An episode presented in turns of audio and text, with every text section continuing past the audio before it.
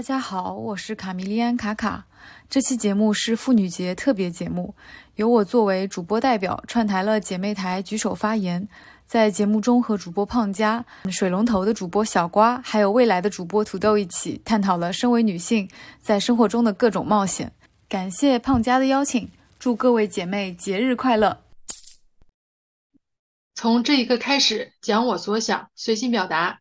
大家好，欢迎来到举手发言，我是主播胖佳。大家好，我是小瓜。大家好，我是卡米利安卡卡。大家好，我是土豆。嗯，欢迎三位姐妹。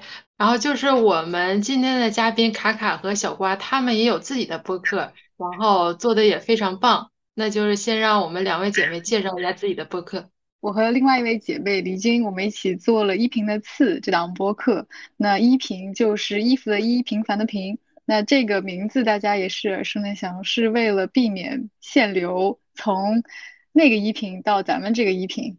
那如果大家看过这个《情深深雨蒙蒙》的话，相信大家应该知道这个梗，就是因为我们两个非常喜欢，嗯，依萍在恋爱脑跳下黄浦江之前，她的身上的刺，她的倔强和她的勇敢，所以我们有了这个播客的名字。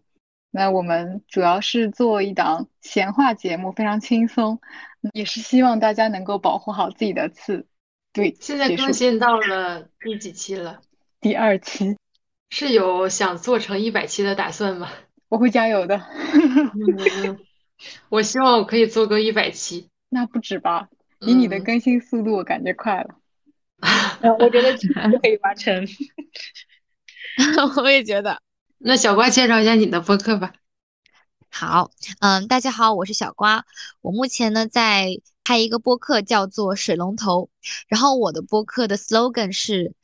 这里是源源不断的水龙头，就是我觉得“源源不断”这个词非常的好，对于我的人生来说也是。我希望所有的东西都是源源不断、细水长流的这种状态。然后我的播客主要会以我自己的一些有趣的见闻跟大家分享，是希望给大家带来更多不一样的人生体验，然后就是带给大家各种不一样的生活方式吧，就让大家看到。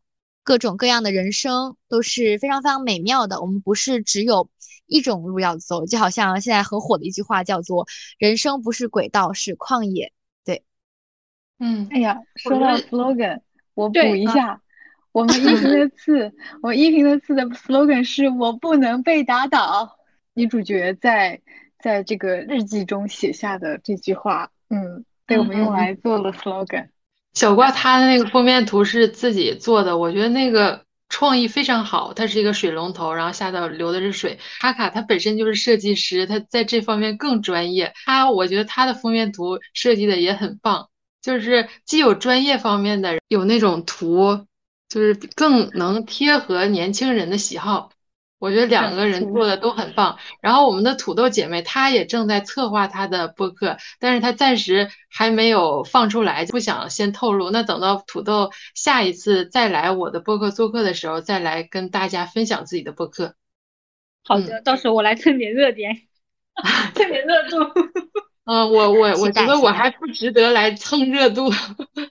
其实之后我也希望能和大家聊一期，比如说我们女性创作者。我们遇到的一些问题，还有我们，呃，从创作当中收获到了一些东西，我觉得都可以聊。好，那我们这期主要聊的就是，就三八妇女节，我们开了一个专场，聊一些关于女性她们成长经历的一些话题。然后我对于这一期的播客呢，我定的标题是“身为女性是一次值得称颂的冒险”。这句话是我在看法拉奇的那本。给一个未出生孩子的信当中写的一句话，我看到这句话的时候，我就突然感觉被击中，就感觉我的女性身份被认可了。所以我觉得这句话非常适合咱们这期作为播客的标题。我们之前曾经都会有一些瞬间是痛恨自己的女性身份的，但是之后可能就转化为觉得女性身份是一种荣耀。所以想先跟姐妹们讨论一下之前。你们会觉得哪些瞬间是痛恨自己的女性身份的？我的话，我有在月经时刻和被一些世俗裹挟的 那种状态下会很痛恨。就是月经嘛，呃身体不舒服，我觉得会非常影响我的生活跟工作效率。然后这个时候我就会再问自己啊，为什么我是女生？我为什么会要经历这个月经？然后另外一个呢，就是呃，因为你是女生，然后很多时候你的一些事情就会被当做是义务，就是比如说你一定要工作之后，大部分人都会跟你说你要回归家庭。你在结婚之后一定要怎么怎么样，嗯，这些事情就会让我觉得很难受。就小瓜，你说到月经的这个事儿，我痛恨我的女性身份是青春期发育的时候，因为你的那一个小圈子你是最先发育的，但是大家都没有发育，你就觉得自己是一个另类，所以那个时候总会想含胸驼背，然后不想去承认这个事实，就觉得，哎呀，你一个女的好讨厌，为什么要有发育这件事儿？就我痛恨当时自己正在发育的身体。其实我是觉得我称不上是痛恨，但是在长大的过程中有很多不自知的厌女的阶段，而且不是一个瞬间，是一直伴随着我的成长，直到接触到女性主义。在过程中的这个厌女具体体现在，比如说我总是想着如果自己是男孩子就好了，这个念头在年幼的我 心里时不时就冒出来。比如说我我从小就是一直都是短头发的嘛。因为那时候念书，可能学校也有规定说女生最好是短头发，然后行为举止上会也会有一点刻意的中性化。虽然我现在打扮也没有什么所谓的女人味啊，打引号的，但是当时的行为是有一点故意避开女性化的。就是这里的女性化是指我们刻板印象中所说的那些女性化。那我小时候是常常被认作是一个男孩子的。而且是有有点帅的男孩子。我初中的时候还被街上还在街上被人叫帅哥，然后他们可能是类似找青少年模特吧，一上来就管我叫帅哥。我会就是这种事情，我会以一个非常好笑的笑话的形式分享给周围的人朋友听。但我其实心里是有一点窃喜的，因为我扮演这个角色非常的成功。而且你刚才小瓜有说到就是。发育的问题嘛，就是我当时其实胸部也不算大，但是还是非常介意别人发现我已经发育了这件事情。嗯，也很讨，因为很讨厌自己的胸部，所以走路也就是像胖佳说的，就是走路是含含胸驼背的。后来我发现其实不是我一个人讨厌自己的这种发育的女性特征，因为我发现班上女生跑步的时候都是有一个统一的动作，就一只手扯着自己的衣服下摆，另外一只手就捂住自己的刘海。扯衣服是为了不让风，就是把衣服吹到。贴在上身，然后把胸部给给显现出来，然后捂住刘海，是因为当时很流行齐刘海嘛，一旦露出了额头，就会有一种莫名的羞耻感，也说不上来为什么。然后，如果我在想，如果那个时候让我写一本，当我谈跑步时，我谈些什么，我可能会谈铁刘海一百零八式，跑步的 跑步的时候找到风的最佳角度，不让刘海中分。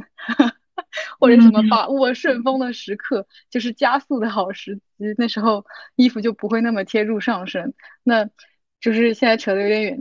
那时候是觉得，就是一些非常女性化的特征啊，行为举止啊，包括打扮和爱好，是很媚俗的、不入流的，就好像毫无意义的。就是一切消极词汇的综合，就好像只要我打扮成了男生的样子，就可以消除我的女性特征，我就可以脱离。女性在社会形象中那些脆弱、无助、讨好又叽叽喳喳的那种样子。那卡卡，你这种就是观点是来源于什么的？因为当时大家好像都没有说要教育你要去成为什么样子，然后你自己就选择去中性化的打扮。你觉得是什么导致你变成这个样子？可能就是一种本能的。发现哎，男生他们不需要在意这些，那我就很羡慕嘛，就是本能的做了一个比较。对对，土豆呢？啊，我我可能其实就是发生在我初中的时候，我特别痛恨我自己是女性，就是女生的这个身份，是因为我们是长短跑田径队的，但是我们的老师他有一次在就是筛选我们去进就是我们市里的一个比赛的时候，他就跟我们说。他不想带女生去，他只想带男生去。他觉得，就可能女孩子有一些情绪，然后我们那时候是集中化训练的，他就会觉得女生会有很多的一些不方便。当时我们也开始发育了嘛，然后他就不是不想带我们女生去，但是我特别想要去，因为我觉得我没有比那些男孩子差或者是什么，然后他就要我跟一个就是跑得比我快，或者是说发育就是。身脚比我长一点的男生去跑步，然后就竞赛嘛，就是那种两个人对决的那个意思。然后后来我就输掉了，因为他确实比我要厉害一些，也许是，然后我就没有去成。就是这一件事引发了我觉得当时为什么我不是个男的？然后有很多男生也有，就是比我跑得更差的，有没有就是可能经验也没有我足的，他们就可以去。那时候还挺有点自卑的，然后就特别 难过。然后还有一个次就是在我们初中发育的时候，有被那种像男生那种性骚扰的样子，他们会有意无意的去就看见女生隆起的那种胸部，他就会。摸就是有那种游戏的时候，他就会撞你的胸，或者用手轻轻的那种来接触你的身体的时候，我就觉得是特别的不想要这种女性女生的身份，就想自己特别特别想要是自己是一个男生就好了。我当时是是这么想的，但是当我接触长大了之后，接触到一些女性的一些感觉到我们自己是女生的一些优势的时候，我觉得作为一个女生，我还是很。很自豪，很很自信的，就慢慢的也就好了一些吧。我发现我们刚才说的痛恨自己女性的身份，都是因为身为女性遭受到了一些不公平的待遇，或者是一些歧视、一些贬低，所以我们痛恨。我刚刚那个土豆说到说到这个事儿，我想起来就是。初中啊，还是高中啊，老师经常会找男生去干一些，比如说扫雪呀、打扫卫生这样的活儿，他们就会觉得，啊，这个实际上是出于关心女生的角度，不想让他们去做这种体力活儿。但是当时的我丝毫不觉得这是一种关心，就明明我也可以干，为什么不叫我去？对。嗯，我也可以干。为什么你觉得这是一种特殊的照顾？但我们并不觉得是特殊的，而是一种区别对待。哎，可能那个时候太小了，就没有意识到女性的身份。实际上，对于我们自己来说是一种荣耀，它是一种主体性的体现。就那个时候太局限了，反倒觉得这是我成为弱者的一个。不过好像就是有些像像卡卡他这种。可能就没有，嗯，卡卡这种种很帅的男、很帅的女生的时候，他可能没有那么多像如果说会受到初中的一些那种男性的有意无意的骚扰，就是触碰那种感受，不知道卡卡有没有，但是我能特别感受得到。也是，我觉得可能是一种出出于一种本能，因为我知道，如果说成为，比如说非常典型的女性化的角色的时候，当初中的时候很容易遭到大家，比如说因为发育啊等等的这种这种揶揄啊。但我是因为我是出于本能的保护自己，我选择了一个去去躲开这种特征的方式，但并不代表，只是当时我没有意识到，但是我也肯定是能够感受得到我自己对于自己女性身份的这种厌恶的，只是说我当时说不上痛恨，是因为痛恨我觉得这个词有点重，因为我可能一直都挺喜欢自己的，就是我无法痛恨我自己。嗯，对。看看，嗯，看看你是不是也觉得，就是女性的身份让你自己变成了一个弱者，所以你需要去有这个男性化的标志来让自己变得强大。对，其实是一种逃避，就是从现在看来，就是一种想要逃开那样子命运和那样特征的一种选择。那大家从什么时候开始觉得女性身份是一种荣耀了？就是那个转变的契机是什么？嗯。我我现在是可以非常坦然愉快的接受我是女性这个身份的，但是，嗯，让我承认女性身份是不是一种荣耀？其实我内心是有一点矛盾，因为因为就是女性身份，它没有给我在这个社会生存中带来什么值得一提的好处的，就除了可能给我一个更加残酷的环境，让我早点清醒，而且可能因为就是因为有很多的女性可能面临着更大的困境。对他们这些女性来说，说女性身份是荣耀的，我是觉得有点太轻了。但我还是觉得，嗯，主张女性身份是一种荣耀也是有必要的，因为这样的承认是希望起到一些激励的作用。而且我确实是从很多女性的榜样中感觉得到，包括身边的女性朋友以及自己的生活经历中，我不断的感受到，我们女孩子是真的很厉害，非常的有能量。就是身为同为女性，我也感到非常的荣耀。我我们需要对于。这个认可自己的性别身份的过程，来真正的接受自己。哦，我觉得我很认同卡卡的，就是关于女性榜样的这个观点。因为我其实我从羞耻到觉得女性身份是一种荣耀，也是因为在互联网上看到了很多以前由男性主导的行业，现在有很多女性也是顶尖的人物，我觉得就是非常非常厉害。就这个这这种看到女性榜样的呃状态，是让我觉得女性真的是一个非常非常厉害的角色。然后还有一个就是，呃，可能有点奇怪啊，是我意识到我自己是有子宫的时候，就是因为呃国内的性教育确实是让我一直到大学我才知道。原来生孩子这个事情是怎么一回事儿？然后，呃，当我意识到我有子宫的时候，我就觉得我是有孕育的这个能力。我觉得这种这种想法就让我非常的充满力量，就是我可以呃选择去孕育一个生命。我觉得这感觉非常的嗯 powerful。就之前会觉得来月经哎呀好痛苦啊，但是现在每次来月 经就是啊我好强大，我真厉害，我是有这个生育的能力的。嗯，对。我我还蛮认同两，就是说卡卡和小瓜的这个观点。就是我对于女性身份的话，我也很矛盾。我可能在职场上面，可能更多的是给我一些打压，或者是说 PUA 吧。但是当我在做一些自己能够做的事情的时候，我觉得我比男性可能要更加的有逻辑性，可能更强一点。我觉得我是大学毕业之后才认识到这个。女性的力量的，因为高中的时候，就是你见的人呐，还有你，嗯，在媒体当中，你涉及的面太少了，你的视野很窄，就我只能看到女性她们结婚生子这一条路径。但是在大学毕业之后，就是认识的人也多了，然后对于互联网的搜索能力也。更强，所以更多优秀的女性让我看见了女性的力量，然后我也开始认可自己女性的这个主体性。我觉得这些优秀的女性榜样，她们实际上给我的作用是开窗，让我看见了更多可能。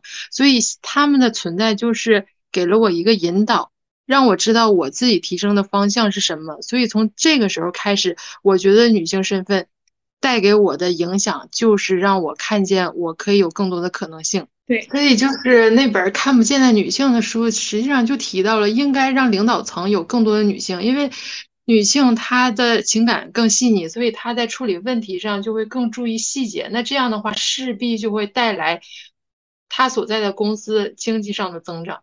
我现在针对就是说我在日常生活中会遇到一些打车，就是大家会在滴滴的上面打车嘛，我只要碰到女的司机，我都发现他们。会更加贴心，或者是说他们的车内更加清洁，然后会准备一些关于什么清那些酒精啊，或者是消毒之类的。我刚才土豆说到那个打车，如果碰到女司机，就是可能最大的最大的一个非常显性的特点，就是女司机的车里边应该没有那么臭吧？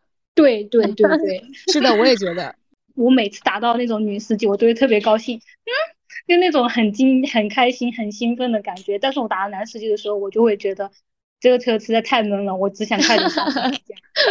是的，而且你会想要跟那个司机，就是司机阿姨聊两句，司机姐姐，我应该怎么说呀？这妈呀，好，就是会跟女司机说两句嘛。就是你会，因为你当时的这个整个人其实是放松的，你知道这个女司机，你会有一种别样的安全感。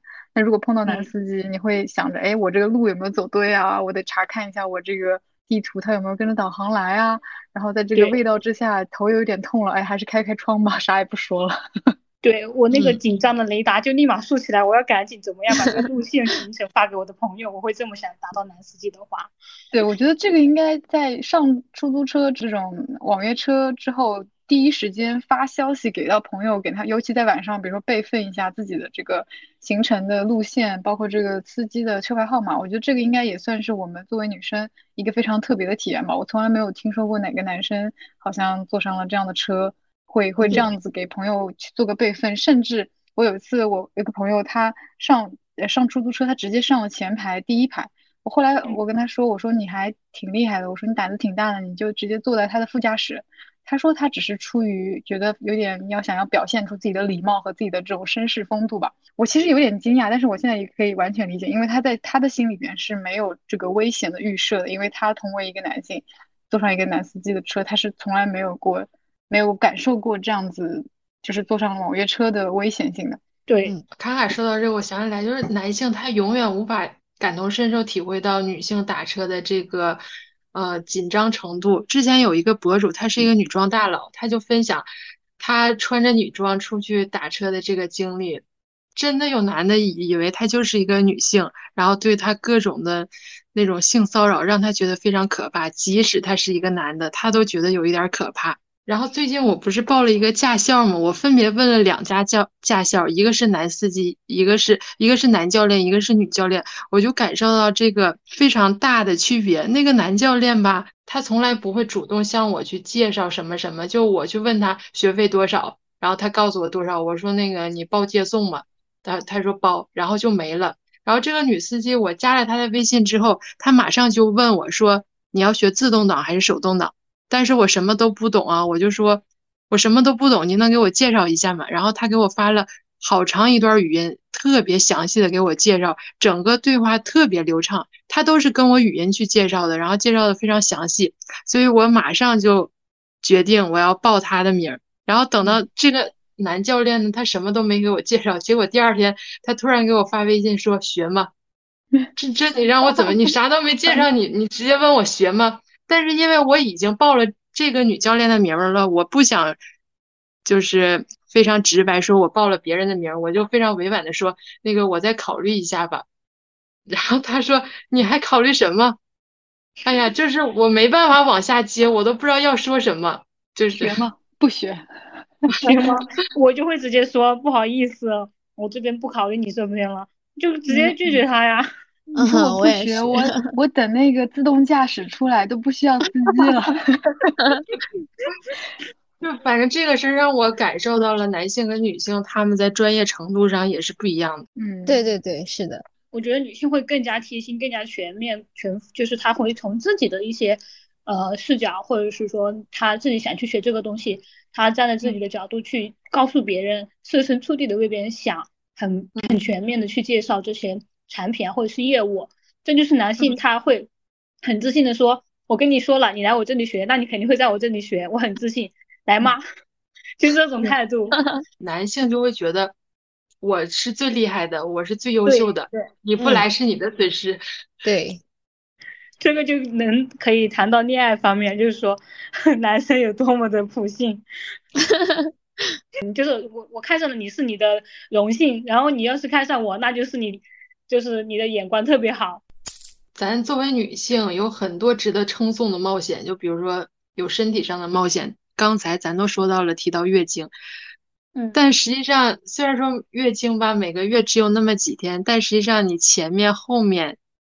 也会身体不舒服，加起来其实一个月正常身体舒服的时间没有多少，大概有三分之一，就是我们三十天内大概来月经前后周期应该有十天的那种不太舒适，包括胸胀啊，或者是说一些身体上面的一激素那种激发我们身体上的不适的，而且还包括比如说中考啊、高考啊、考研什么各种体育的测评这种事儿就。就会很担心，很担心自己来月经的时候碰到这样的大型考试。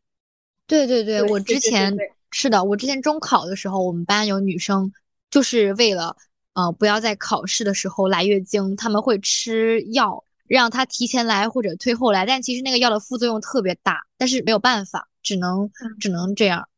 是紧急避孕药的那个药吗？我也不知道具体什么药，但是我就知道那个副作用很大，而且。就真的对身体很不好。可能对于我来说，我的感受比较大，因为我吃过。因为我们之前在跑，我们是田径的队伍里面的话，很多女生都会吃。因为就是你初中的时候，大多数女生都来了嘛。然后我们去考试的时候，那些男老师他是不会知道的。但是我们的田径队里面有个女老师会告诉我们，如果你们来的话，还是要吃这个黄体酮素，好像是这个。然后你吃完之后，你身体反应是特别大的，就包括有一些女生会呕吐，一些头晕，她都是不不太舒服的。然后有些女生吃完之后会长很多的痘痘。当时我吃完之后可能只是一些头晕，但是另外一个女生吃完我们比完赛之后的第第三天之后，身上就开始有一些很多小疹子，后来就去医院就诊，好像是对这个起了一些负的作用。你们痛经厉害吗？之前厉害，但是后面就是开始运动了之后就就好了。嗯，我我以前上学的时候，那时候还不知道有痛呃止痛药这种东西，我痛经特别厉害，有好几次是直接晕倒在厕所的。以前小时候看电视剧，觉得就是昏倒的女主角非常的柔美，一般这都是什么浪漫的起点。但是我后来真的自己成为了晕倒的方面的这种经验丰富的晕倒专家。我是真的希望，我是真的希望姐妹们不要体会这种有种无能为力的失重感，就是那个场面也一点都不美。嗯，我以前痛经的时候，就是跟老师说要去厕所，我我第一次醒过来，发现自己趴在厕所的正中央，就还好不是在那个格子里面，学校一般不都是蹲坑吗？我就不多做形容了啊，反正就是没有在最脏的地方晕倒。我发现我趴在那儿，然后呢？哦，我是发现自己的这个眼镜摔坏了，可能是因为脸朝地的镜片直接给摔出来了。然后我第二次醒过来，发现我还倒在厕所的外面，中间这段是完全没有记忆的，就是我不知道我什么时候第二次晕倒了，哎，我只能靠意志力，然后就冲回教室。但后来我听。坐在那个窗边的同学跟我说，我看到我是在走廊一副那种扭歪歪扭扭的姿势，艰难的前进。我以为我当时在跑，但是他们说我是这么前进的。我也以为我当时的这个形象是弱柳扶风，但是身残志坚。那实际上就是因为当时出了很多的虚汗，头发是乱七八糟的，就贴到脸上，显得特别的狼狈，脸色惨白。我脸上还流着鲜红的血，因为我我那个眼镜不是把我的那个。鼻梁给磕破了嘛，一直就流着那个血，嗯，直到现在我的这个鼻梁上面都有一个印子，就是因为当时直接脸朝地摔下去的力量太大了。然后故事的高潮来了，就我那时候意识到，就我有意识，但是不多。我看到同学们和这个老师们都非常的懵，然后突然一个身影出现，是我的好朋友，一个女生，她把我背起就往医务室走。我们那个像当时是英语课，但是是个男老师，男老师手足无措，他只能跟着往后面走。我们教室是在四楼，然后医务室在另外一栋楼的底楼。我这个女同学超级稳妥的把我背到了，一路背到了医务室，后面一直陪着我。我到现在都记得，他把自己的手搓热，然后放在我的后腰上面。哇，他的手特别的暖和。他手放上来的时候，我立马就不疼了。这个这个画面像不像是在那个度内力给我？嗯，就是对，然后我我们虽然现在就是平常没有很多的联系，但是每次想到他，我都觉得特别的温暖。这期播客要是被我的这些以前的高中同学们听到，他们肯定以为我是个受虐狂，因为在他们看来，我每天都在被这个女同学欺负，但是我现在表现的是这么的爱她。但其实其实就是我们两个课间都是在打打闹闹，主要是我我我这个人喜欢招惹别人，就是我招惹他一下，然后他追过来打我。她比其他的女生要更结实一些，身体还特别的灵活。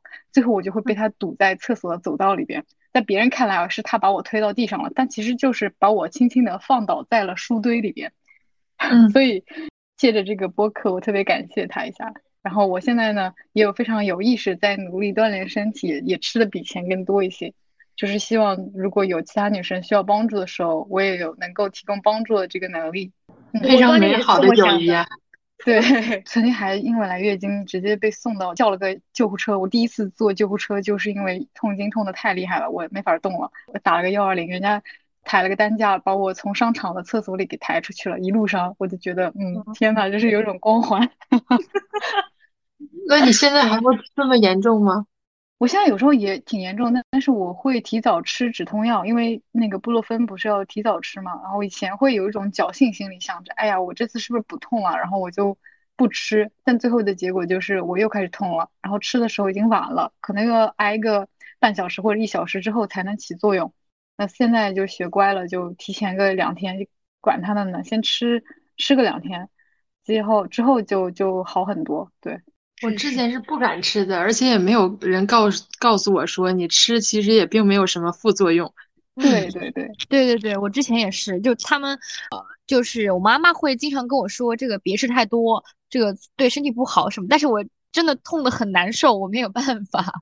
对，就痛成那样了还不吃，那那真的得自己挨着，那得弄。这为什么要这样折磨自己？对对对。我我觉得来月经最不方便就是不让，就是不能让我去运动，不能让我去游泳。我觉得最不方便就是这些。是的，嗯，我就很很有时候很烦，就是为什么我会来这个东西？我想去锻炼，或者是我想去游泳的时候，但是为什么男生就不来？我就觉得很气愤这个事。对对，就像我平时就是打球，有什么比赛的时候，然后刚好又碰碰上我来月经，嗯，其实我是可以打，但是状态特别特别不好，又很怕拖累队友，这个时候就让我很恼火，很恼火会来月经这个事情。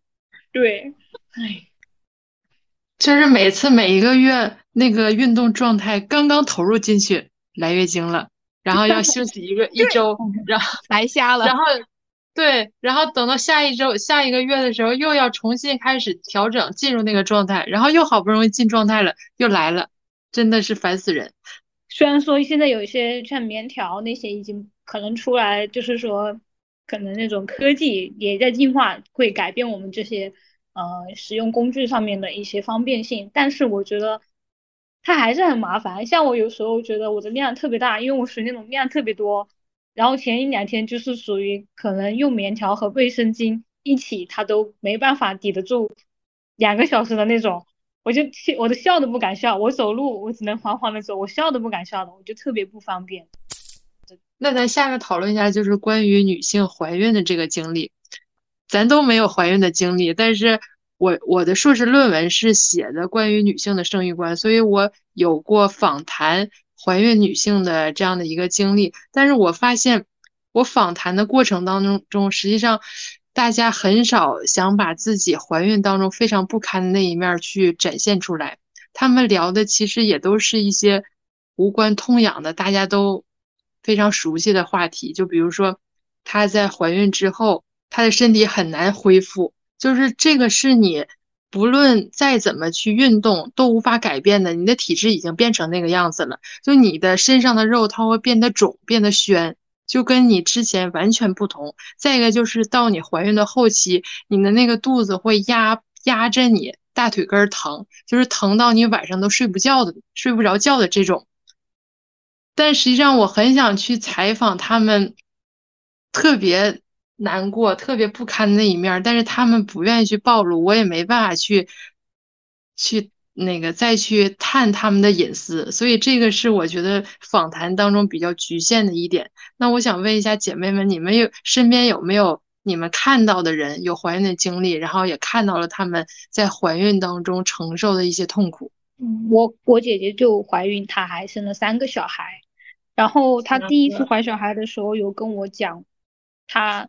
特别难受，就是然后还有点抑郁的那种感觉，就是他会长生长纹，然后几乎三天两头就会哭，然后就那种情绪很就没有办法自己把控的，就是可能说你情绪上来了就开始有点崩溃，然后有时候吃东西你自己其实很想吃，但是你又没有胃口，然后又吃完又呕吐的那种状态，还有就是可能也是因为。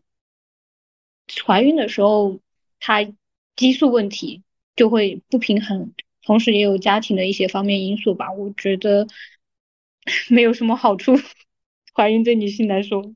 嗯，我身边我暂时没有经历过，就是有怀孕经历的女性，但是我有看到有备孕经历的女性。嗯，就是我的一个家人，她她要孩子，非常的就是很很有决心吧，就一定要小孩儿。然后有去做一些科技的那种小孩儿，呃，应该是试管他们做的。然后就是，对对对，呃，首先要花很多钱，然后其次就是这个备孕的过程非常的痛苦，她每天得吃很多很多的水煮鸡蛋，就是她说到后期的时候，真的看到那个水煮蛋都想吐，然后还要吃很多药，就是每每一顿，呃，维生素也好，然后各种营养补剂也好，就是都是一把的那种。我我觉得真的非常非常的可怕，我就很想问他，这个小孩是非要不可吗？嗯，对，虽然最后是是有顺利有小孩了，但是我还是觉得这种过程对于我个人来说是没有办法接受的。我我听说那个做试管婴儿好像还需要女生好像还需要打针吧？是打那个排卵针还是什么？我我印象中啊。好像是要打针，对对，要还要打针，就是其实可能很多的更加比我们想象不到的那些那些他们要遭遇的东西，我们更加都不知道。就是大家就嗯是藏着的，我们不太知道。是的，是的，就是这个过程，我感觉男性好像就不是很需要参与进来整个生育的过程，就完全是由女性是是在承担这个痛苦。对，嗯，男性他只需要在这个女生排卵期来一发就好了。他就提供了一颗 精子。是的，就是你刚刚是小瓜说的那个备孕的过程，我有了解到一个同事姐姐，她的备孕过程是相当的艰难的，因为她跟她的老公两个人是存在一种血缘不相容的情况，就是她，比如嗯。说她老公提供的精子，那么到她的跟卵子结合的时候，他们不相容，说就是一个很很那个的说法，然后他们就要进行一种很很不科学的一，反正在我觉得是一不种很古老的一种方法。就比如说拿她老公的血去抽出来，就比如说抽五百 cc，然后用一种很大的针管，就用注射器一样从她的血管里面注射进去，就是要注嗯射到她体内去，这样如此反复的三个月下来，他们才可以进行备孕，就是很痛苦的。这个是我当时听到都觉得很惊讶、很痛苦的一个过程。就女性实在在怀孕这方面受了太多的苦了，他们的不兼容是什么意思啊？就是精子和卵子不兼容，对，怎么？可能结合不了，好像是这个说法，得需要把她老公的血抽出来，经过一些发蒸发还是什么，反正这个蒸馏的过程要烧煮开，然后再打进去。他说是医院进行这一个无菌环境的进行的，就所以医院的操作是吗？对。然后每次哦看到那个姐姐手上的那个，就她两双手嘛，她手手背上面的那些血管上面全部都是针孔。是有人成功过吧？是是吧？应该是后来他们也备孕成功了，却就嗯因为在广东嘛，他们以多子多福来评判这个女性她厉害的程度，就一一直这个氛围下，她要多生，她是经过这嗯种过程生了三个小孩，就非常之厉害。我的嗯天呐，就是你自己自己正常生三个，我都觉得非常伟大。他通过这样的方式生了三个，而且他们说的是必须都要男孩子，就是不是男孩子他啊们也不生，啊，这个是可以选的，是吧？就是他们也会去香港做这种性别测试，就才会生，也不知道多少个，反正就是后来是生了三个小孩，都是男生，就哎呦嗯天呐！但如果是我的话，我遇到这种情况，我还非常想要孩子，实际上我我可以去领养啊。但他们可能是要自己生。你不知道姐妹们有没有在广东待过的人，就是他们的思想是非常之重男轻女的，就在生育这个过程，是的，我我是广广东人，哪里？广东好？像是潮汕的吧，然后还是汕头的，就特别重男轻女。我就对那边特别恐怖。嗯，我我现在听到这个，我都觉得非常痛苦，太疼了吧？得，是的，你们知道转胎丸吗？哈，啊，我有听过，我的妈呀！这个是我听一个朋友他们村子里的故事，就是这个东西有科学依据吗？转胎丸可能是没有科学依据的。首先结论先摆在这儿，不可能的。你作为学过生物的这个受过九年制义务教育的人，对吧？精子和卵子结合之后，你觉得它的性别是可以改变的吗？就有一些转胎丸可能别人骗你，他就放点维生素，这都算好的。就怕什么？嗯他真的给你来点东西，里面放了很多的雄性激素。嗯啊，就孕妇如果是吃这样的转胎丸的话，其实对她的这个身体的伤害，包括对胎儿的伤害是非常大的。嗯我之前听过的那个是直接女，她生出来还是个女孩儿，但是女孩儿的智力受到了很大的影响，最后嗯整一个她的命运也非常的恐怖，最后长大了之后受到别人的欺负啊，甚至等等等。其实我觉得归根结底就是在母亲在她的父亲可能是家里面的要求下吃了这个转胎丸。啊，还能这样？对，太恐怖了，我天呐！我之前在小红书上看到一个比较温和的，就是转胎，就就是说要吃一些什么什么食物，然后去监测它排卵的这个这个节点儿吧，然后他们再去碰那个时间，可能就会生男孩儿。然后底下评论就会疯狂的就跟帖，这样有用吗？什么真的是那是真的是对的吗？然后就是那个博主就说，确实他通过这样的方法生了一男一女。我还以为他们会评论说接男宝，接男宝，接男宝。可是生男生女不是由男方的精子所在的染色体？对对啊，好奇怪。对啊，我觉得就有人说，如果你想要男孩的话，就要多吃韭菜和豆芽什么 我的妈这种食物，好离谱呀！好离谱。你们相信男的说就是不管你。变得好看还是不好看，我都爱你这样的话吗？我都不信，我完全不信，完全不信。喂，他信吗？我我之前读那个渡边淳一，他有一本书叫《男人这东西》，如果没记错名字的话，然后它里边就有说到，嗯，丈夫如果看到被推进，他跟着那个妻子进产房接生，看到那个场面，他会对他永远的失去这个什么性欲，性欲啊，对。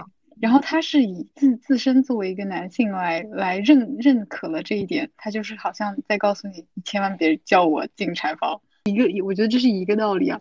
嗯，大家相信一点实话吧。虽然那本书真的不值得一读，因为就是 bullshit。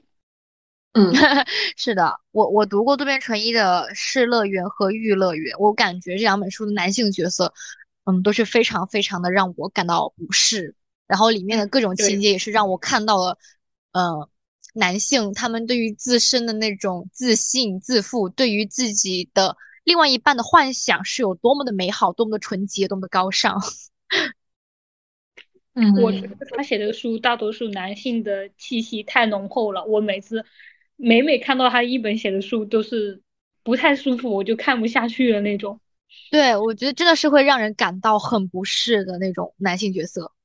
但是我觉得还这真的很写实，这个社会上的男性都是这样的，结了婚之后就是总有更好看的女生会吸引他们，然后没有结婚也好，总有其他的东西会让他们变得很相信自己的某些能力吧，就嗯很很不适。对，胖虾刚刚问的就是说你相信男生说变成什么样他都爱你吗？是不可能的，因为我的一个叔叔，反正就可能远方吧。他进，他跟他老婆生的第一个小孩，他没有进产房，然后生第二个小孩的时候，他可能就因为那个第二胎是男孩，那他就跟进去看了，就陪护陪产嘛，然后他觉得特别恐怖，也特别狰狞，他没有想象过自己的老婆在生小孩会是那种状态。他们生完生完这个小孩之后，等他老婆出了月子，他们就离婚了，就是他对他觉得他对他自己的孩老婆爱不起来了。他觉得他那一个场面，他觉得他老婆又痛苦又可怕，然后又就是他他无法就是那个模样在他的脑海里面无法挥之去，他就一直都是那个想象的，然后他就越对他老婆越来越厌恶，就他老婆在呃就是那个月子坐月子的时候，他也是那种态度不是很好的，反正就后面就离婚了，然后他还想强求那个男孩要归他，他觉得他赔偿还付出了很多，就啊。这也太真实了吧！怎么敢的呀！我的妈呀！原来渡边淳一没有骗我，根本不相信 男生在渡边淳一诚不欺我，真的。天呐，这这也太恐怖了！真的不是故事。当我妈妈说给我听的时候，我也觉得很惊讶。所以我妈妈也告诉我，你不要相信任何一个男生说你什么样他都会喜欢你，就是他们也是看颜值的。你看你爸爸现在这个样，我也不爱他，只是因为我们俩在一起久了是亲情。嗯，我妈妈也跟我说过一样的话。她跟我说，中年夫妻是没有爱情可言的，都是因为责任才在一起的。我是后来才知道，如果是剖腹产的话，是需要手动把你的脏器给归位的。我觉得这事儿太可怕了。是的，他在把小孩取出来的时候，你的呃肠子、胃啊那些都是要剥开，他把小孩取出来再归位那一个星期。你是不能吃任何东西，都是流食，一直都躺着的。啊，我的天呐，我是刚刚才知道这个这个事情的。但但是我看过我我妈妈的那个伤疤，因为我是剖腹产的，然后我看过她的妊娠纹，看过她的那个伤口，就是我觉得很很震撼。特有些会特别大，有些小，但是恢复那些肠胃在一个星期内要恢复到原来的位置的也很难。很很不舒适的，一直都是打那些什么葡萄糖啊这些吃流食那种感觉的。顺产我知道的比较可怕的应该是那个阴道侧切吧。嗯哦，对对对，因，为小孩他出来的时候头特别的大，如果以他的那个，就好像你嗯，打一个不太不太合适的比喻啊，就是挤痘痘的时候，你得先给他戳一下，你让他那个那个脓得有地方出来，这样你的这嗯个口子才会呃恢复的比较好。如果是它是一个不规则的形状，给它爆开来，你的这个痘痘就会形成，容易形成一个痘坑。那边呃嗯生小孩是一样的，如果是直接用它的这个张力把你的阴道口撕开的话，它的那种不规则的伤口是很难愈合的。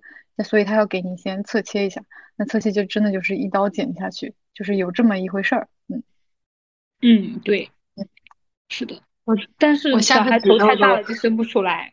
我下次挤痘痘可能会想起你这段描述。我已经不敢挤痘痘了。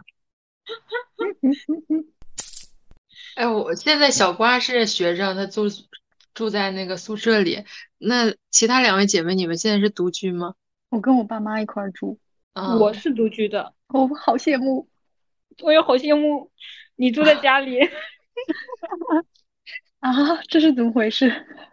因为我在外面吃不太习惯，所以我总是很想回家吃饭。我是那种特别爱吃的，那说明你家做饭好吃啊。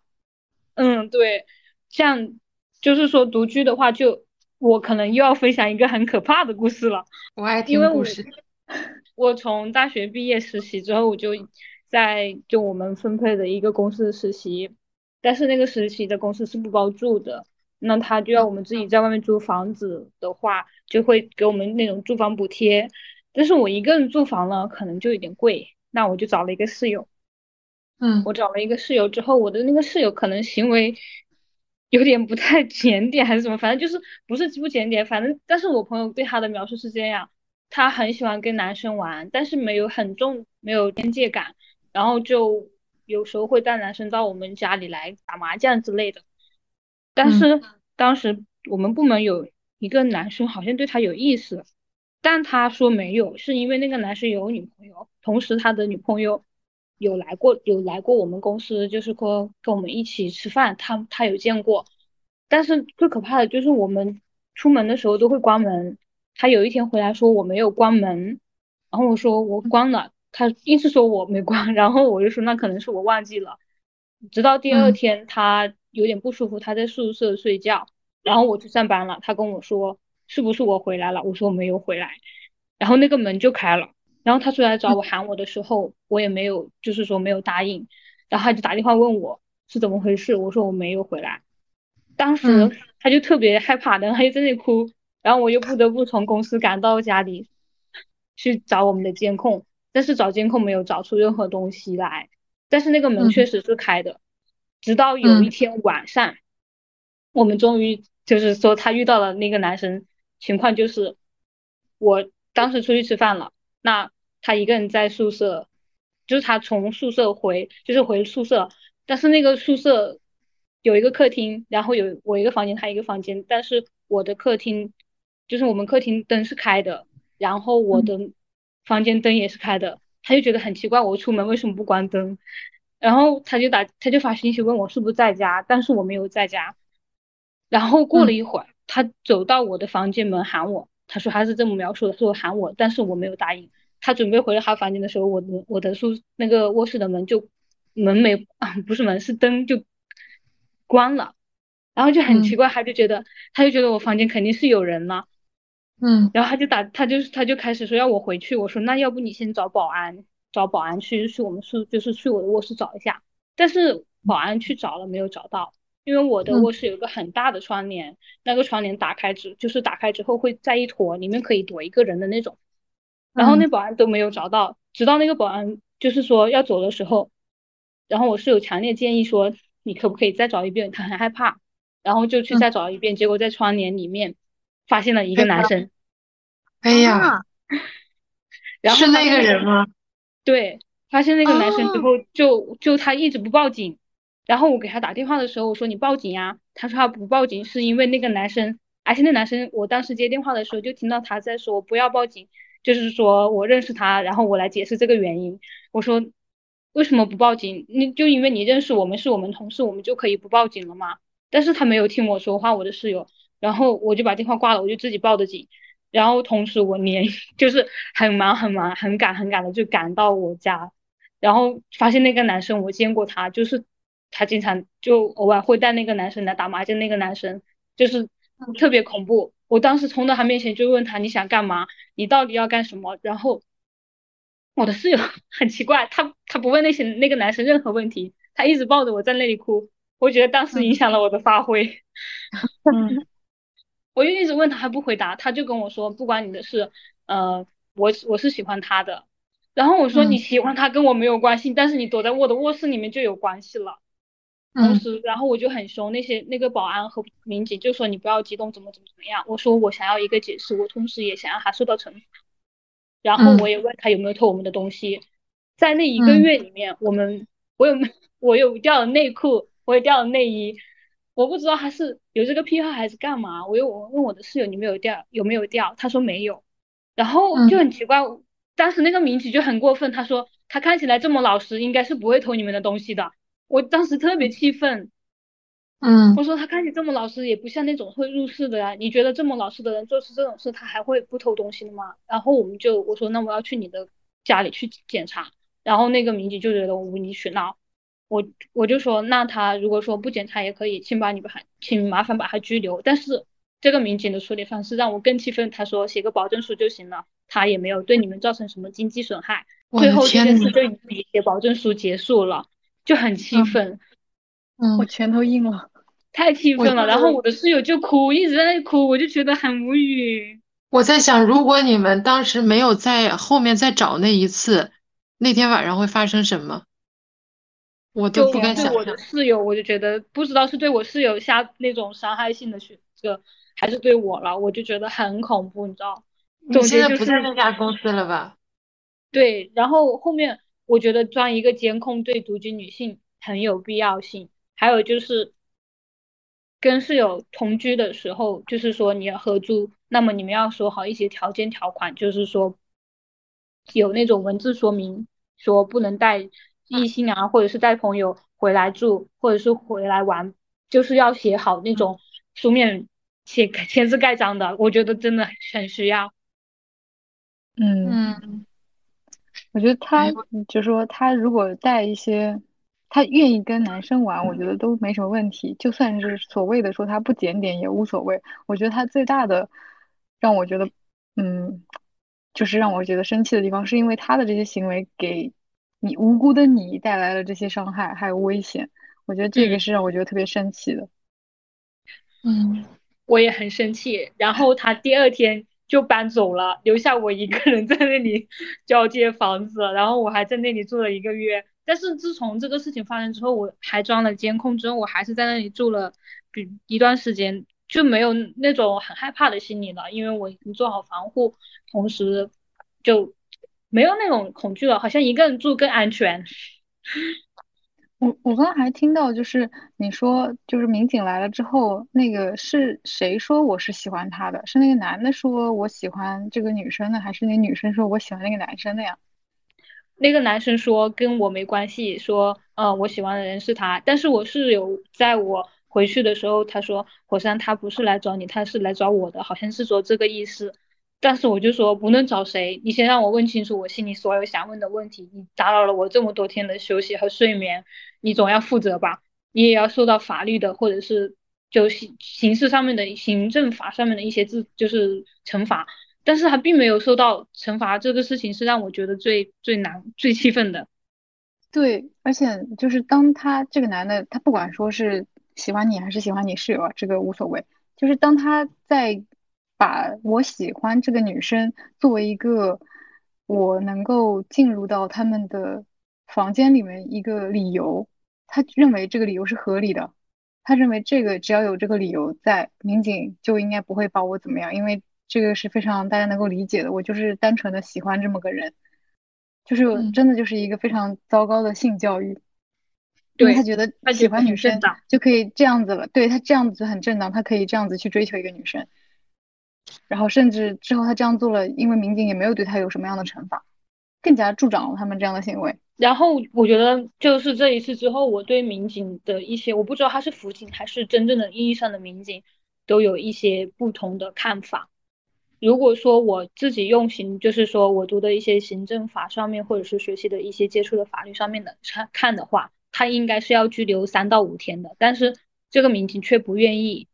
他可能是觉得多一事不如少一事，再一个就是他们同为男性，是对他们群体群体的一种保护吧。我也觉得，我又希望，我很希望当时是一个女民警，能够。稍微能够感同身受一点的民警，能够让我们 有一点法律上面的平衡，但并没有。这这件事让我觉得对男性更加有一些不就是负面的想想法。就是现在大家哎呀，承受的压力都很大，然后女性还要在住的方面要多去考虑这些问题，就会让让我觉得不公平。对，我还记得，不知道大家有没有看过一个电电视，哎，就是一那三个女孩子一起演的电视，然后她在独居的时候，就是要放一些那种衣服，男生的衣服挂在那个窗台、窗阳台上面，然后还要做一些男生的这种呃影子倒影在自己家里，然后就表示我们家有男的，然后门口还要放一双男性的鞋子，这些还有监控摄像头。这些都是我们女性在独居的时候都非常谨慎需要准备的，这都是额外的成本啊！对，这都是成本，都得花钱啊！这都是哪里突然莫莫名其妙就是一些额外的支出。是的，嗯，同时你在像独居方面还可以延伸一下，女生独自出行，像你晚上可能出在公司加班，那你回家的路上有一段时间，有一段路程，你可能还要带个防狼棒啊。或者是说那种喷，就是什么辣椒水喷雾啊，这些之类的防身的，这些都是我们女生额外需要去 准备的防患防范措施。就是我的房东，他是做地毯生意的。然后他当时就说可以给我们免费拿几个地垫儿，拿几个地毯地毯嘛。然后他说实在是找不到合适的合适的了，所以门口的那个地垫儿上面只能给我们拿写的“新婚快乐”这样的一个地垫儿。然后我当时就觉得这事很好笑嘛，但是我室友就说拿这个“新婚快乐”非常好，因为这样的话别人路过的时候就会觉得我们家里有男的。我就想。这本身是一个非常搞笑的事儿，但是我室友却解读了成一个自我保护的一个行为。我也会他这样解读，我就觉得特别好，就说明我家里是有男的的，我就觉得对我自己是一种保护意识，也让我有了一层防，就是保护防范的吧。有的时候我也非常讨厌自己就太过谨慎了，但是如果你不谨慎的话，很可能就会遭受到伤害。大家有过一个人旅行的经历吗？没有，但我今年很想，我已经在做攻略了，在做计划了。我也是，我之前有过那种，嗯，可能不算独自旅行，是住朋友家，但是我只是住他家，然后白天，嗯，一直到回他家之前都是我一个人。我我最近看那 Erica Liga 他发的旅行的 vlog，我真的觉得非常棒。但是如果是我的话，我可能暂时还不会选择一个人旅行，因为你如果旅行的话，首先你是一个外地人，第二你是一个单身的女性，你一个人就这两个身份，我觉得自己去旅行有一点危险。但之后我会选择尝试，是因为如果你经济条件可以可以了的话，就你可以你会花更多的钱去住更好的旅馆，你可能会会花更多的钱去租一个专车，这样的话你的安全。可能会更有保障，所以就是经济独立还是非常重要的。有一次在跟同事出去旅行旅游吧，就是大家一起出去旅游，但是是单独住的，但他们就是要住那种相对来说实惠一点的旅馆，然后我就偏不凑巧的住在了一个楼梯的旁边的那个呃那一间，然后在我晚上深度熟睡的时候，虽然说我把门已经做好了一些防护措施，就。嗯，反锁啊，那些链条都挂好了，后面还在门后面放了一根凳子，放了一个杯子，但是突然有人用那个总房卡，就是不是酒店前台都有一个总的房卡去刷开门吗？刷开了我的门，我我那一顿时我就惊醒了，我就想，嗯，怎么可以可以这样？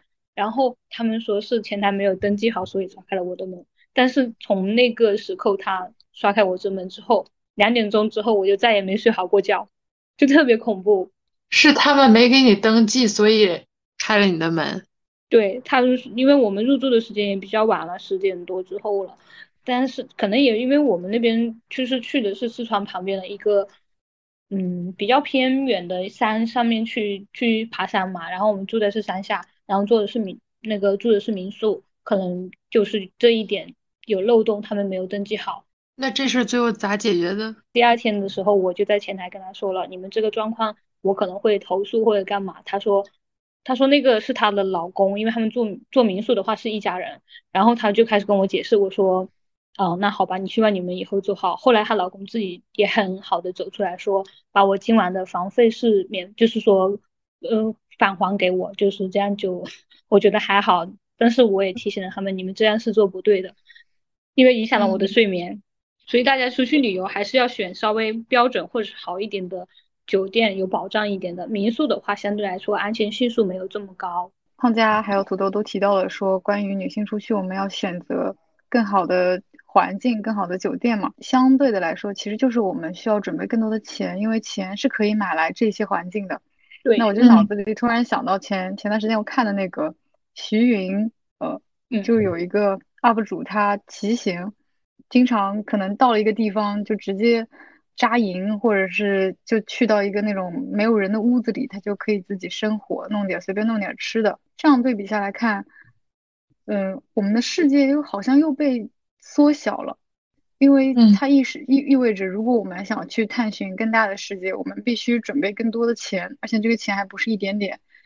嗯，其实我我当时看徐云的视频的时候，我真的特别羡慕，我就是觉得。他的世界真的好好宽广啊！他只要这个感觉，就是他的那种笃定，给我就觉得特别羡慕这种感觉。他他的世界好像比我大很多，勇气更足一点，还是说，嗯，就是底气更足一点？像我们可能对自己的防护意识更强势，可能我们也没有那么多的勇气去面对社会上面这么多负面的一些因素针对我们吧。我我是羡慕他，就经济成本不那么高的情况下。就可以去去到那么多的地方，他可能在他的意识中，比如说安全这些考虑不在他的主要的考虑范围之内，那他有更多的勇气，或者他也受到更多的鼓励去去去做这样子的事情，去穷游，去就真的就是两个大包，然后骑了个车子。就去到了任何一个地方，他其中国的中国境内，他去了很，他有很多的粉丝，他也获他获得了很多的鼓励，还有大家的羡慕。因为对比下来，我之前我也曾经自己去骑行过，但是我身边的人给到我，尤其是我的父母给我的反馈就是，这件事情太危险了，你一个女孩子，你以后再也不要这样做了。就是我没有得到他们一个正向的反馈。嗯，对，就也许如果说，也许我真的得到了这样的反馈，会不会我的人生中有更多的这样子的经历？就是我的世界可能会不太一样，我是这么，就是突然发散了一下。我觉得那个博主实际上他也明白会有这样的风险，当前安全和这个舒适度不是他最先优先考虑的，他是更想先去看世界的。嗯嗯。但我们现在可能我们知道那个风险，也知道有那个危机存在，但是我们无法去解决。就如果真的有一个男的半夜闯进我的房间，我不知道该怎么办，所以我就避免那样的情况出现。我我会选择先不一个人出去旅游。对，我觉得卡卡这个思维很好，但我发现，我觉得大家可能是在自己出去外出旅行旅游考虑的东西角度不一样。我出去旅行的时候，我爸妈也会跟我说，你一个人出去，一个人住在那种危险的地方。他们也会很担心，会说你以后，呃，还是跟自己同样的，就是女性，就是女女性朋友一起出去，不要单独一个人住那种。好像确实，如果说我们能到正正向的反馈，说是我们自己更强大一点、更勇敢一点去面对这种状况的时候，可能我们就会进行更多的一些，呃，冒险闯关一样的，就说我们可以去更多的地方看一看这个世界。如果你一个人去，大家就会劝你说你要。你得不能一个人去，但是好像我嗯印象中，如果我跟我的两一个女性朋友出去，我们两个女生出去，就会变成你们不要两个女生出去，因为你们只有女生，哦，对，也有这样说法。对吧？所以说其实并不是一个人的问题，是你得有个男的。对，所以跟男的出去也不是说就是绝对的安全。对，有可能危险就是来自于他们。那咱下面讨论一下身为女性在观念上的一些冒险，就比如说有不结婚的打算呐、有不想进入体制的这样的观念。我今年过年回家，我稍微透露了一下，我说我有不结婚的打算，他们 马上要把我这个火苗给熄灭，就是觉得我这样的想法非常的危险。大家的婚恋观是什么样的？我是不打算结婚。关于不婚这个观念上的冒险，不婚这件事情，就我们在在说冒险的时候，其实是感觉是有危险的，是带一些负面的意思。就不结婚看起来好像是一个冒险，但其实对我来说是利益权衡后的主动选择。嗯而且我自从把结婚这个任务从我的人生中摘掉之后，我的焦虑少了百分之八十。年轻嗯就年轻女生在生活中大部分的焦虑的来源，无非就是年龄焦虑和外貌焦虑嘛。类似趁着现在，呃，不趁着现在结婚，那再晚点结婚，你就是大龄产妇了，或者是嗯过了三十，就不是你挑别人，就是别人来挑你啦。啊，你这嗯么强势，你会嫁不出去的。什么你打扮的这么随意，或者你这么不温柔，哪个男的看得上你啊？就是只要有一天还在这个婚恋市场里边待价而沽，你就逃不开这些男性凝视下的话语打压，你的所有的价值就有且仅由你的生育能力或者你的适婚能力作为标准来判断。嗯就是这是我自从把结婚这个事情从我的考虑范围内拿掉之后，我发现这些东西对我来说就是无效打击。然后我嗯可能剩下了百分之一点，就是百分之十的这个百分之二十的焦虑是，就是在这种大环境下，这种狗屁话听多了也是会影响心情的。但是但是总的来说，这个不婚的选择对我来说是我让我变得更加舒服、更加顺畅了。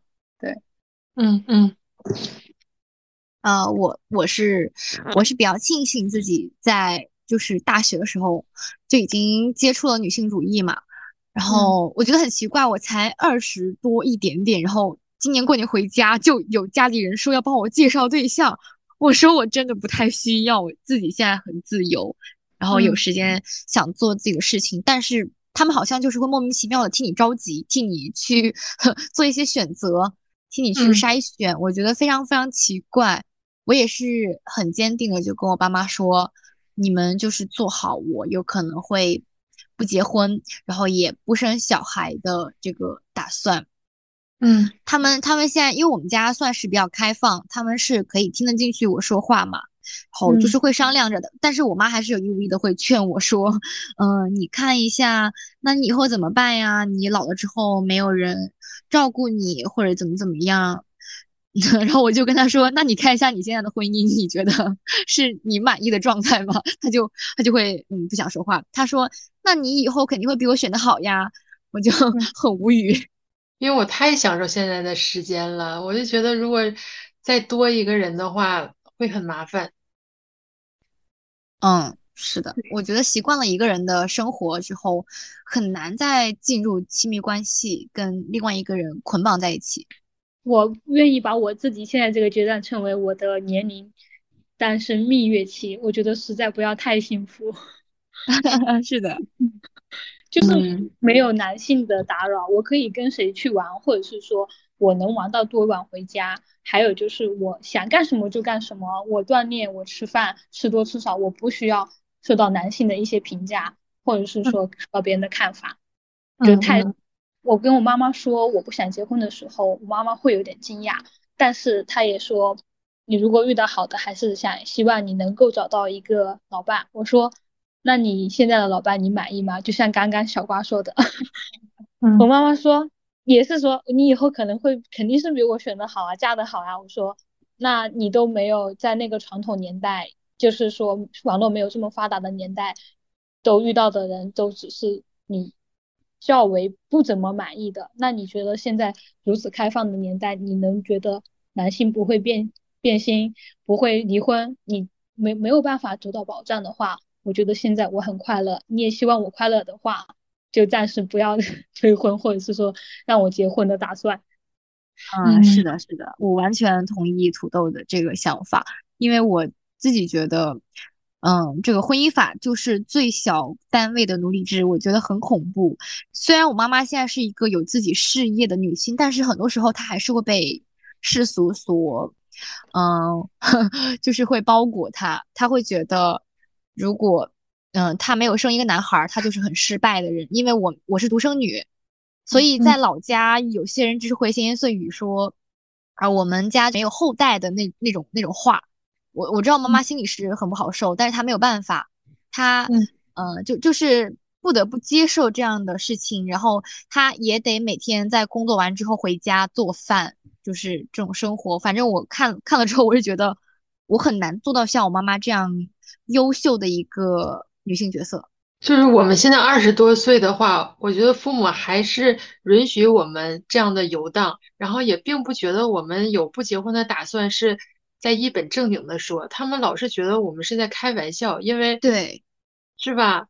就是我是在一本正经的说，但是他们丝毫不在意，就觉得 哎呀，就是说着玩而已，他们也不不。对这个事儿不上心，所以我就想，现在还好。那等到我三十岁、三十五岁的时候，我还这样，那他们势必开始认识到这个事情的紧迫程度了，然后开始不断的 push 我。哎呀，你要找一个人结婚。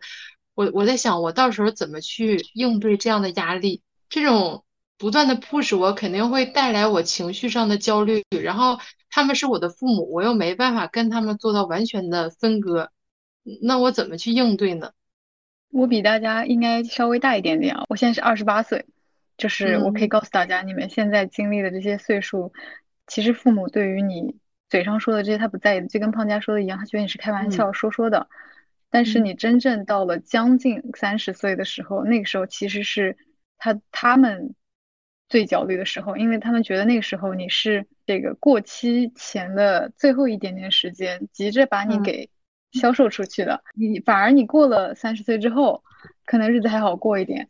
我现在这个阶段就是最难过的。嗯，那其实我也快了，我现在二十六了已经。哦，还早呢，你还有两，最起码两年。而且我还是跟我父母一块儿住的，所以呢，这个天天承受这样的压力。但是只要脸皮够厚啊，只要脸皮够厚，那只要一天我妈不对我动手，我就能在这个家待下去。我跟我父母住，我为什么说羡慕刚才这个独居的土豆？我住出去呢，首先肯定是一笔经济上面要要有一笔额外的开销，而且呢，我在上海，上海的这个费用也不低，大家懂的啊。对对，那我是想着，就我只要脸皮够厚，我就当是我收了这笔钱，这笔钱就当做是我额外的收入吧，然后我就可以继续在这住下去。哦，这个视角好好啊！我可能跟胖佳差不多，我二十五，然后我因为一直在外面工作，然后可能也要说到就是跳出体制内这个这个事情。我当时爸爸一直希望我能够在他安排下进那个体制内去考，考到体制内去工作。但是我为了证明给他看我考得上，是我不想去，我也不喜欢那种束缚感，我就去考了，上岸了，我也我就直接。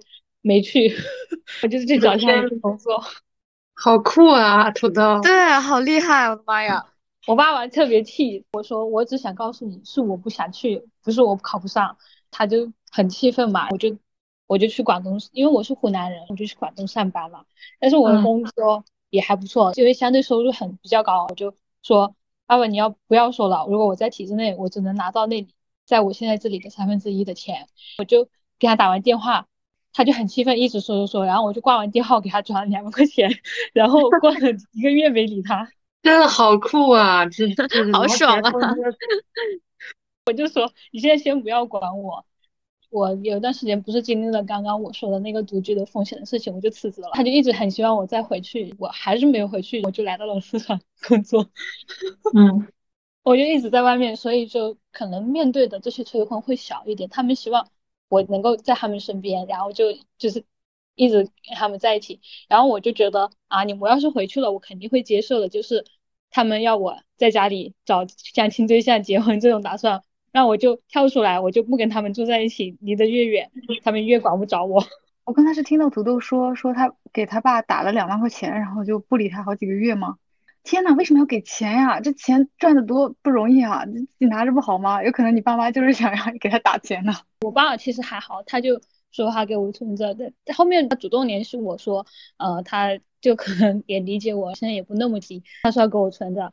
后面其实那个钱对我来说不是很多，因为是在学校的时候我就存下来了，也有给我释放的一种压力。我觉得到来说是没有那么沉重了，我也没有就是说我他们赡养我这么久，我也没有说回馈他们什么东西，然后我就没有给我那么大压力。我觉得这个钱我给的也心安。嗯，我懂了，就是其实是把这部分钱，如果你给到他，就可以之后你名正言顺、心安理得的不理他。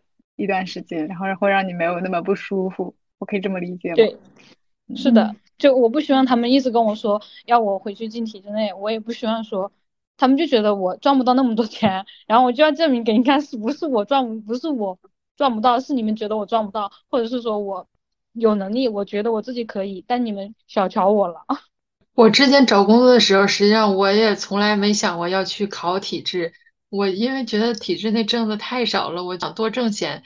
但是我一个学姐就跟我说，说等你工作的时候就知道了。与其多挣那个钱，你还不如在体制内安安稳稳的。因为你如果去私企的话，你需要受气呀，你还不如来体制受体制的气，可能会让你更好过一点。但是确实，我现在工作了，我也受到了一些气，这个气也。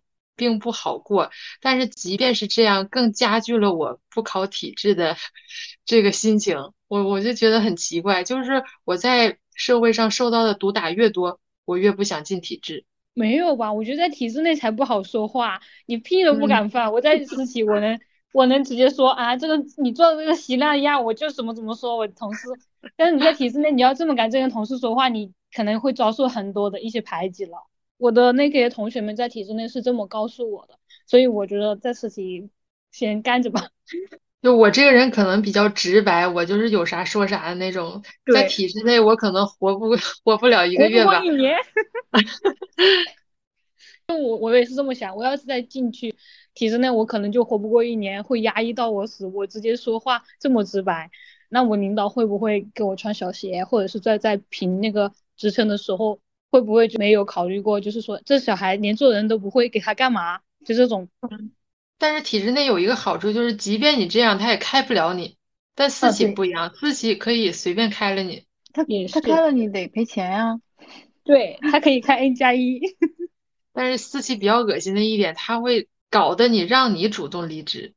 嗯，会有这样的对，会会很恶心。就这就是呃私企它恶心的地方，就是。让你自己主动，你就是工作的不同，不是应该是使的不同吃法。小瓜还没有走到这一步，就是先听听我们说一点这种社会上的毒打。是的，是的，就是可能也是在学生组织工作嘛。然后我对于自己以后进体制内这个事情也是非常非常抗拒排斥的。我对一份工作特别看重它的创造性，在体制内无法满足我这一点。对对对对对，可能比大家多工作个小小几年。我这个人特别的油滑啊，所以呢，只只要是钱给够，我都行。嗯，我现在是这么想的。而且你想啊，这这一样是吃屎啊，那你多给我点钱，我心里有个找补。但是你说体制内这个饭碗不掉，意思是告诉你，你有不停的屎可以吃，你要一直吃这坨屎。给的钱少。对，给的钱钱真的太少了，我可能是完全无法忍受这个，我我只能够，我只想去赚更多的钱，随便怎么着吧。就是女性最大的冒险就是婚姻，但为什么说婚姻是女性最大的冒险？我我就觉得婚姻这事儿太未知了，因为就你跟他相处的时间再长，但是人心隔肚皮，你永远不知道他心里想的是什么。就昨天那个西西和。上野千鹤子的对谈，上野他说到了一个一句话，就是说西西通过四年的时间认清她的老公是值得托付的人，选择跟他生孩子，实际上是很伟大的。但是我觉得这句话实际上很微妙。你们怎么看？就是婚姻是女性最大的冒险这个观点？来，我是这么想，我充分相信每一个成年女性有能力判断是否进入婚姻，是选择进入还是不进入，都是他们自己选的人生，除非被人暴力胁迫啊。那因为我我自己节目的另外一位主播呢，我的好朋友黎军，他是选择进入了婚姻。我虽然质疑婚姻，但是我从来不质疑她的选择。就她是我见过最聪明的女孩子之一，所以我是充分相信她做出来的任何选择都是她为自己做出来的最好的选择。就是她经常说自己是一个有点悲观的人，但我其实觉得她是一个非常乐观、内心充满美好和爱的人。就比起我，肯定是更乐观一些。所以不论是结婚还是不结婚，我都希望我们可以过得很幸福。我现在非常担心，就是结婚，你最开始可能是会很幸福的，但是如果之后呢？随着这个时间的推移，你这个激情啊和这个情感都淡去之后，两个人好像就没话说了。然后你再同处一个屋檐下，即便没有原则性的问题，就是我就很难生活，就是那种气氛呐，会让人觉得非常压抑。然后你又没有说有什么原则性的问题，又没有上升到需要离婚的程度。这个日子怎么过下去啊？我理解所谓的没有出现原则性的问题，但是依然觉得这个日子很难过下去，并不是说明这个婚姻是没有问题的，它一定是出现了一些问题，但这些问题只是因为我们没有经历过，我们现在没有办法用语言来描述它，但我们都能够从自己见过的婚姻和父母相处的那种关系中能够感受得到，它还是存在问题的。嗯，对，我觉得卡卡说的这个就是从身边人。的婚姻里面看这种婚姻的状态是是我目前认知婚姻的最近的一个方式了，因为我现在说实话，就结婚这个事情对我来说是很远很远的，但是可以看到父母的婚姻，然后祖辈的婚姻以及朋友，就是我这个年龄阶段的话，有同学是比较早步入社会的，他们就已经结婚甚至有小孩了，然后从他们的婚姻中，我可以看到整个。不管是制度也好，还是他们的生活状态也好，都是让我非常的大失所望的。就是因为现在大多数的结婚都是女方脱离自己的家庭，融入到男方的家庭里去。呃，这个首先是我非常非常不理解的事情。然后外加是离婚要有冷静期，这个也是让我觉得很很很很无语的事情。就是为什么会有这个冷静期，也是让我一直一直在思考这个事情。哪怕是我受到了人身伤害。我受到了一些威胁也好，我还是得冷静。这怎么冷静嘛？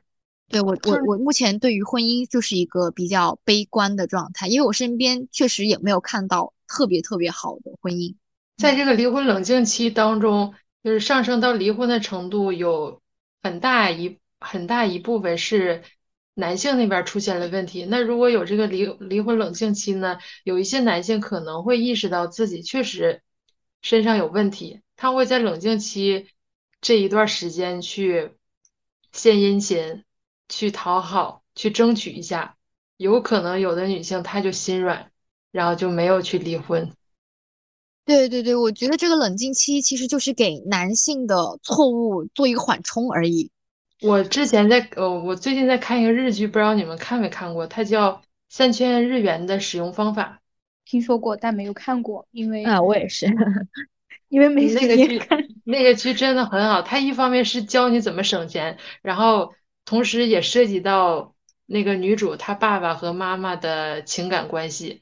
他妈妈就是很想离婚了，这种没有原则性的问题，但是他爸在家里啥事儿都不管，然后也不说话，也不沟通，跟他说什么都是嗯好行。然后他妈实在是受不了了，决定在他爸退休的这一天选择离婚。但是这个时候，他爸意识到错误了，哎，痛哭流涕啊！最后，他妈妈选择不离婚了。我当时搁，哎呀，我看完这段，我就有点恨铁不成钢。好想送这个阿姨一本，嗯，《最完美的离婚》那本书，因因为我是买了这本书，我一直想送给我的表姐，所以没有送出手，是因为他就是出现像你说的这个电视里面的情节的那个男性所做的行为。嗯因为他之前有家暴我的姐姐，当时她还怀孕，但是她也家暴，然后她打电话给我哭，说了一些情况的时候，我是特别害怕结婚的，我对婚姻的态度就是反抗、排斥、厌恶这种负面的情绪，因为他的婚姻带给我很大的一个负面的影响，我就在去年买了这本书。是去年是他生三胎的时候的那个时候，他很很抑郁，他给我打电话说了一些。同时那时候疫情的时候，他们因为要想要一个男宝，就去冒着疫情的管控风险之下，很就是那时候疫情很严重嘛，也不能出出出去进来那种，他们还是就是要我姐姐挺着那么大的肚子去开车，然后去坐飞机去香港检测这个男宝。是不是男宝？就是如果是女宝，就要我姐姐打掉的那种。然后经过了很多次争吵，同时争吵完，还就是说，可能也是双方不怎么和，就打了我姐姐。那时候我觉得太可怕了，这个婚姻。然后我就立马下单了这本书，想邮寄给我的姐姐。那时候那时候快递又不发，我就嗨嗨呀，我就觉得当时我要是送给他，说不定现在我姐姐已经解放了。但是现在由于他们家暴我姐姐，然后他们双方父母就一起谈论了这个事情，然后就可能这个男的就痛改前非，其实也不是什么痛改前非，他们是要硬硬是这么说，是痛改前非。其实他就做了一个小小的改变，我管这个小孩，但是我家里什么事情我不管，我对你的态度永远就嗯嗯好，这个饭好吃难吃我也不评价了。两个人的交流几乎每天就嗯，你去把这个孩子干一下嘛，就是那种很日常的，就是没有任何感情的交流。那个最好的离婚这本书，它主要讲的什么呀？讲的述的好像是一个，你也是一个阿姨，如果如何去策划自己离婚的一些方式，就是讲了很多种方式，委婉就是怎么去解除这个婚姻。好像是我就了解了一下这本书，但我没有看，我听我看了很多一些推文，因为我对婚姻这个很很排斥，我也不怎么想看这本书，然后我就很想送给他。